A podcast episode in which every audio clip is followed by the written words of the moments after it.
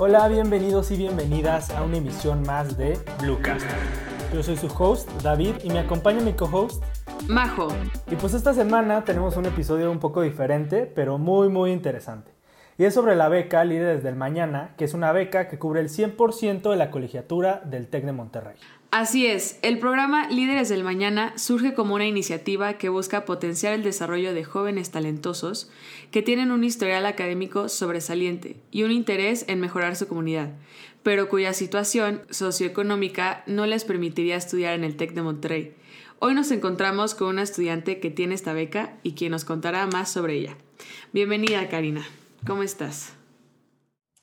Hola, Majo. Hola, David. Muy bien, muchas gracias. Así es, yo tengo esta beca. Llevo estudiando ya tres años en el TEC con esta beca.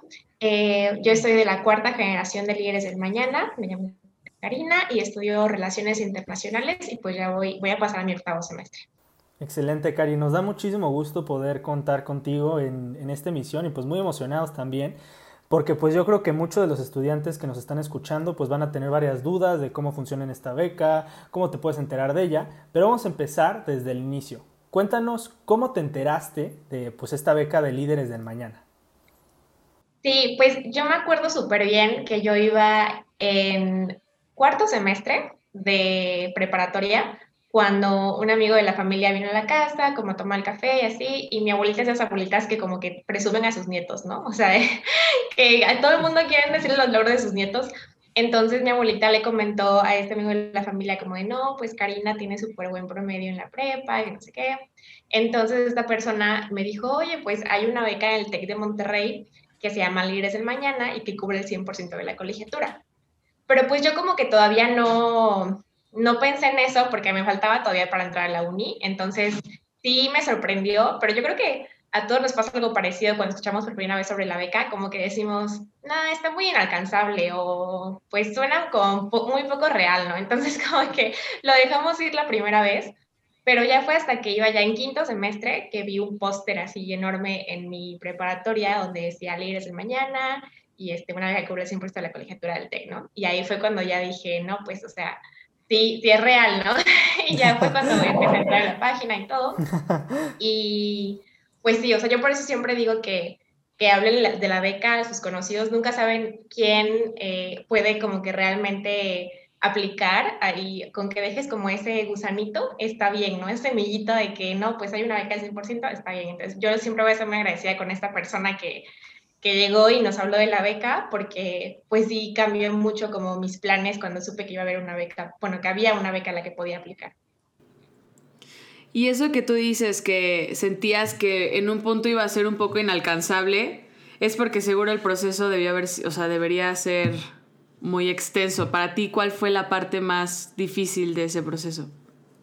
Sí, la verdad es que es un proceso bien largo. Eh, bueno, yo lo empecé en octubre, o sea, enseguida en mi quinto semestre, en octubre yo empecé el proceso. Hay personas que lo empiezan pues un mes antes de que termine la convocatoria, que normalmente termina en marzo, eh, o hay personas que, la, que empiezan el proceso ese mismo mes.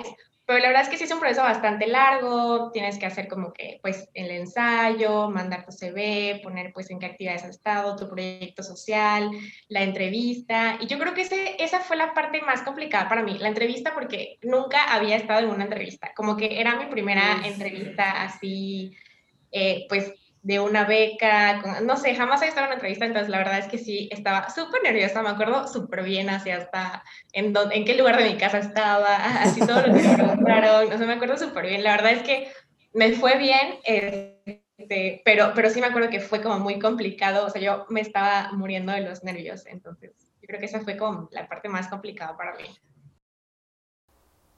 Sí, yo creo que es un, un, momento también de mucho miedo, pero también nervios, emoción, porque quieres que te vaya bien, quieres decir lo correcto. Entonces yo creo que, que ha de ser una experiencia, pues sí, de, de, altos, bajos, de muchas emociones. Y aquí también yo creo que muchas de las personas que nos están escuchando se han de preguntar, ¿no? Que en este momento que te anuncian así como de, Cari, ya ganaste la beca, ya vas a estar en el TEC de Monterrey, ya tienes el 100% de la beca. O sea, yo creo que ese sentimiento o sea, está padrísimo, ¿no? ¿Cómo, ¿Cómo te enteraste? ¿Cómo fue ese momento que viviste cuando, cuando te dijeron, ¿no? De la beca. Sí, me encanta contar esto porque realmente fue un momento súper, súper especial para mí. yo, pues cuando empecé a aplicar la beca, realmente algo que quería, o sea, estudiar en el TEC era algo que anhelaba, entonces, fueron, pues les digo, fue un proceso bastante largo, pero entre más avanzas, más dices, bueno, esto sí, parece que sí es más posible, ¿no? Al principio dices, bueno, pues a ver si paso la, la primera, la preselección o algo, pero ya cuando estás en la última etapa es como lo más emocionante.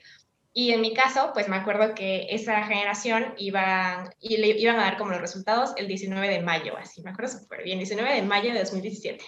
Entonces yo tenía como la fecha bien clara. Y como una semana antes de que se entregaran los resultados, yo mandé un correo a pues admisiones o algo así para preguntar si era mejor que yo me conectara el 17 a, la madrugada, o sea, a medianoche, de que precisamente el 17 a esa hora, o que yo esperara como hasta la mañana o algo así, pues porque yo ya tenía experiencia con otras plataformas que de pronto a medianoche se saturan o algo así y no quería como vivir ese momento de que ya quiero ver y está saturado. Y me dijeron que pues que no siempre pasaba, pero que si yo quería pues por más seguridad que sí, que yo entrara como que el 17 en la mañana, ya como para que realmente estuvieran ya todos, ¿no? Por cualquier cosa. Entonces yo el, el 16, que era un jueves, me fui a dormir así súper, súper temprano, como a las 9 de la, de la noche, perdón, iba a decir de la, de la mañana. No, como a las 9 de la noche me fui a dormir. Dije, ya, porque si no, entre más cerca estén las 12, más voy a decir, no, mejor si me espero. Entonces me fui a dormir temprano. Y pues yo, como me fui a dormir tan temprano, me levanté como a las 4 de la madrugada. Y yo ya sabía, tenía, yo creo que no podía dormir también de la emoción. Entonces eh, agarré mi celular que estaba en el buro de junto y rápido entré a la plataforma, puse mi usuario, mi contraseña y pues ya le doy entrar, ¿no? Y ya lo primero que veo es como una carta y decía en letras grandes, así eh, negras, 100% del costo de la colegiatura. Pero primero dices, bueno, voy a ver si, qué dice lo demás, ¿no? Porque eso es lo que decía en grande. Entonces ya empecé a leer y pues sí, decía que después de analizar mi perfil y todo, eh, habían decidido que me iban a otorgar la beca para estudiar en el TEC de Monterrey con una beca que cubría el 100% de la colegiatura. Entonces, pues imagínense, a las 4 de la madrugada, obviamente yo me emocioné muchísimo, pero yo recuerdo pensar, es que esto es una broma, o sea, me están grabando, hay un, no sé, hay una cámara escondida por ahí, o sea, no es posible, pero es lo que pensé y que no puede ser posible que esté pasando.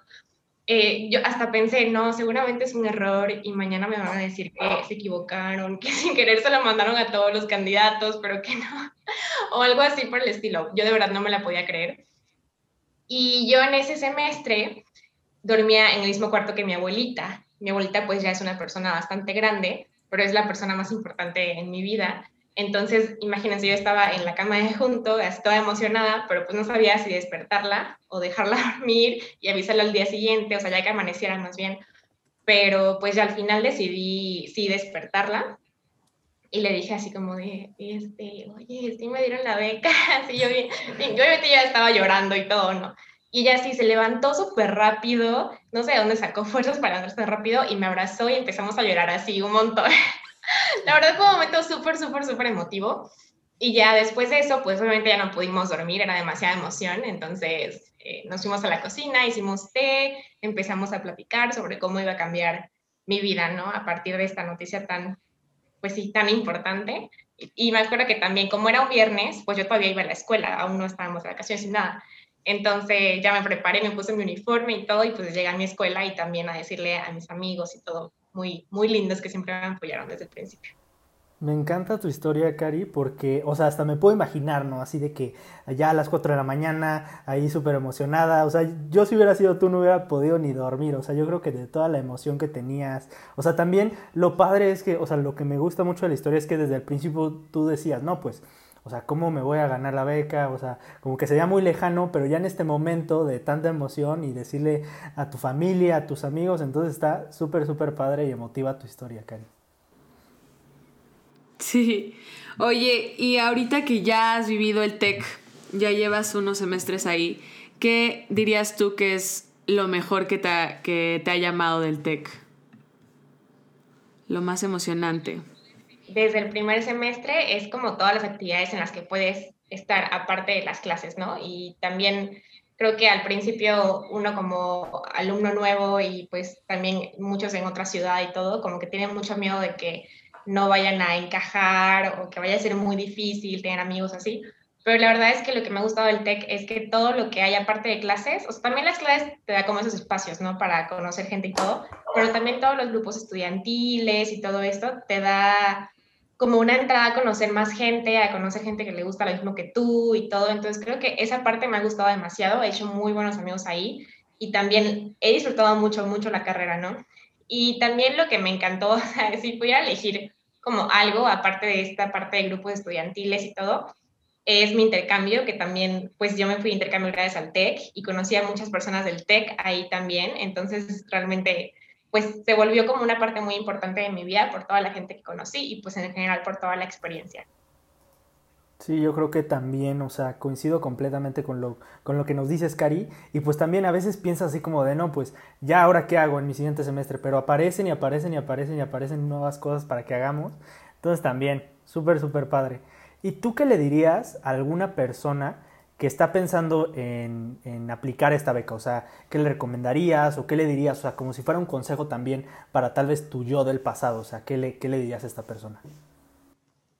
Pues yo le diría que no lo piense dos veces, o sea, que aplique. La verdad es que es una beca que obviamente te cambia, te cambia la vida. Y también que no lo piense como tan inalcanzable, ¿no? Creo que algo que nos pasa a muchísimas personas, como les decía al principio, es que escuchamos por primera vez como sobre la beca y todo, y pensamos que es muy inalcanzable, que es como para personas que, no sé, que ya hicieron un proyectazo aquí, para personas como, no sé, yo pensaba, seguramente es para alguien que se fue de Olimpiada de Matemáticas o algo así, y la verdad es que yo no soy esa persona, o sea, yo tenía muy buen promedio de la, de la prepa, porque sí era muy, era muy aplicada, pero no era así como de las personas genio, ¿no? O sea, yo jamás me consideraba así, entonces como que tenía mucho miedo de que pues yo no fuera a alcanzar ese, ese lugar, ¿no? De los líderes de mañana.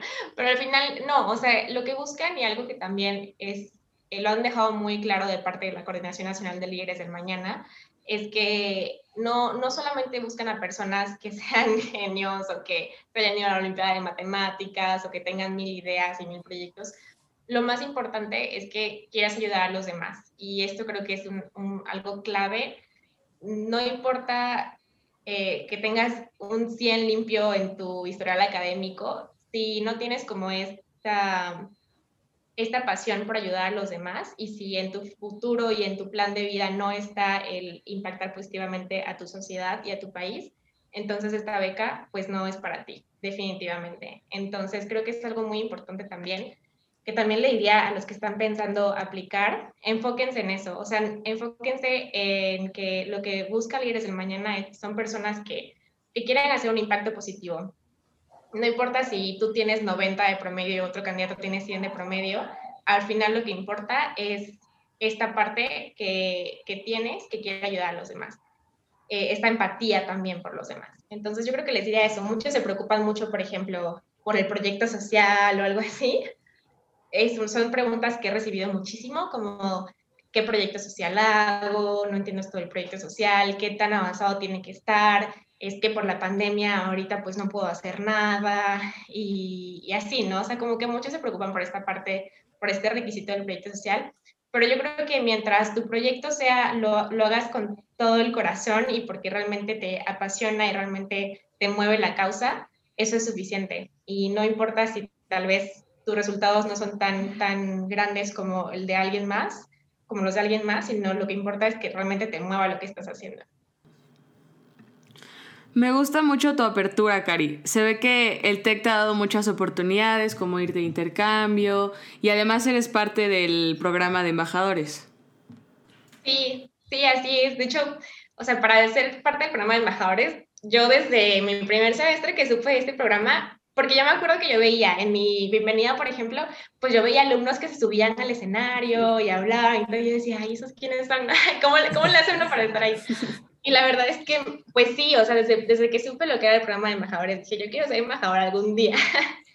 y pues sí, ahorita estoy como embajadora y es algo que me ha gustado mucho también, porque para mí es como regresarle también un poco al TEC de todo, todo lo que me ha dado estos años.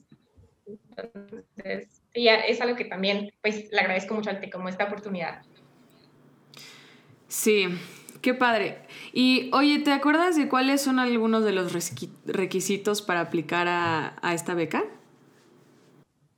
Sí, los requisitos son, en primer lugar, tener 90 de promedio al momento en el que aplicas a la beca, que pues tienes que ir como entre quinto, o en quinto o en sexto semestre, ¿no? O si ya te graduaste, porque también es posible que ya te hayas graduado de prepa y quieras aplicar a la beca y está bien, mientras tengas estudios profesionales está bien. Entonces, pues tener ya un promedio arriba de 90 cuando te graduaste de la prepa. Y también es muy importante tener un proyecto social o haber participado en un proyecto social. Y es lo que yo les decía eh, hace rato, ¿no? Puede que tú no tengas como tal un proyecto social de que tú lo empezaste, que eso estaría súper bien, pero también puede ser que tú hayas participado en un proyecto social y eso también pues es, es muy válido.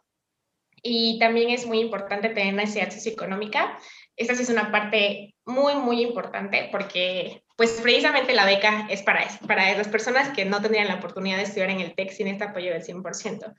Entonces es muy importante que desde el principio, eh, pues, tengas, estés consciente de que es muy importante que tengas la necesidad socioeconómica, porque si van a hacer como pruebas para verificar que la tienes. Y que otro requisito. Y pues haber demostrado habilidades de liderazgo durante tu vida estudiantil también es muy importante demostrar que tienes sensibilidad social es, es básico y no tener estudios profesionales, o sea, no haber estado ya en la universidad también es muy importante. Perfecto, Cari. Oye, y también yo creo que a la audiencia, también a nosotros nos interesa saber un poquito de cuál es el proyecto que tú has desarrollado desde, pues desde que entraste al TEC. Cuéntanos un poquito. Sí, algo que a mí me gusta, o sea, no, no que a mí me gusta, pero que sí reitero mucho en esta parte del proyecto social, es que cuando yo apliqué, pues yo apliqué, yo apliqué cuando iba en, en, en, quinto semestre, les digo, era 2017, entonces era la cuarta generación apenas, iba a ser la, por la cuarta generación de líderes, ahorita ya va a ser la octava, entonces pues ya tiene su, su tiempecito, ¿no?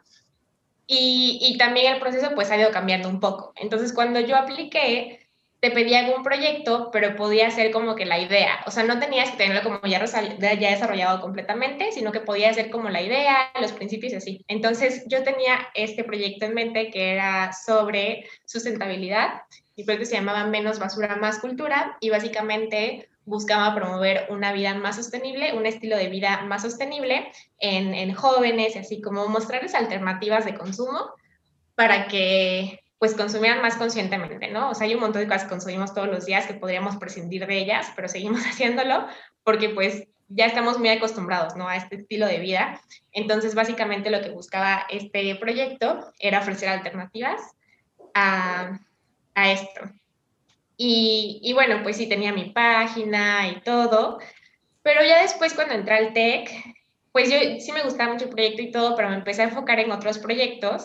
Entonces, algo que también es muy importante es que no tienes que, que porque muchos también tienen esta duda de qué tan tiempo tiene que durar el proyecto, así, y no, o sea, no tiene que ser un proyecto que vayas tener durante toda tu carrera específicamente. Que si es así, pues está súper bien, porque ya tienes como también los medios, el TEC te da muchísimos medios para desarrollar los proyectos que tengas en mente, pero tú puedes tener un proyecto que sea temporal y está súper bien. Entonces, en esta parte, pues yo tenía como este proyecto, pero ahorita pues ya lo dejé, lo dejé por la paz y ya tengo otro en el que estoy ya pues mucho más enfocada, que se llama México es mío, que básicamente busca promover una cultura de la legalidad en niñas, niños y adolescentes. Que este proyecto en realidad no es como parte de Líderes del Mañana, pero pues sí es como que la verdad el tener la beca y todo sí me ha como inspirado muchísimo a hacer este proyecto. ¿Y planeas en algún futuro continuar con el, con el otro?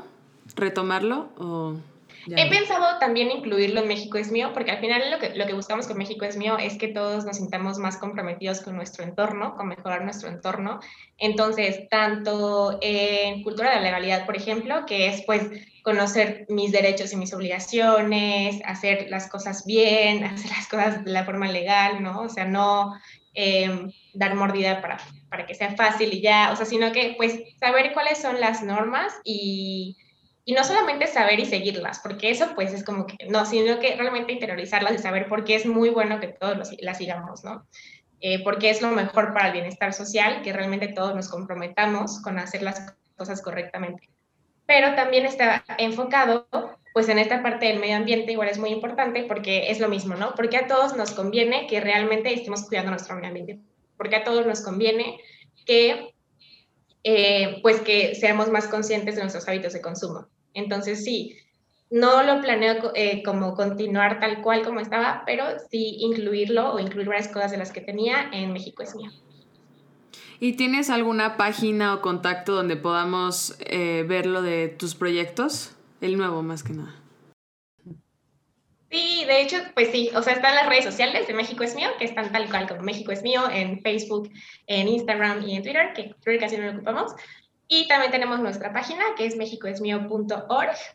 Y la verdad es que este semestre tenemos muchísimos planes para México es mío. Estoy muy emocionada y creo que el equipo igual está muy emocionado por todo lo que viene. Entonces, pues sí, ahí lo pueden seguir y les agradecería mucho. Perfecto, Cari, muchísimas gracias. ¿Y cuáles serían tus redes de, pues, de embajadores y también la personal, si la quieres compartir, para que te puedan contactar y tal vez este, te puedan pedir algún consejo? Sí, en mi Instagram de embajadores, en cari.embajadorestech, pues ahí pueden preguntarme lo que ustedes quieran sobre su proceso de admisión, en específico si alguien quiere aplicar a la beca sobre el proceso de Libres del Mañana. Sé que a veces nos sentimos como muy solos en este proceso y no porque no tengamos como apoyo de, pues, del TEC, de la administración y todo, sino porque, pues sí, o sea, normalmente no tenemos como compañeros que también estén aplicando la misma beca. O a mí me pasaba que yo no tenía compañeros en la escuela o así que estuvieran aplicando, entonces que no sabía con quién hablar o a quién preguntarle mis dudas o así. Pero pues ahí en mi Instagram de cari.embajadorestech me pueden preguntar cualquier cosa. Yo sé que, es un proceso largo y que suelen surgir bastantes dudas, entonces de verdad ahí estoy súper pendiente de cualquier cosa.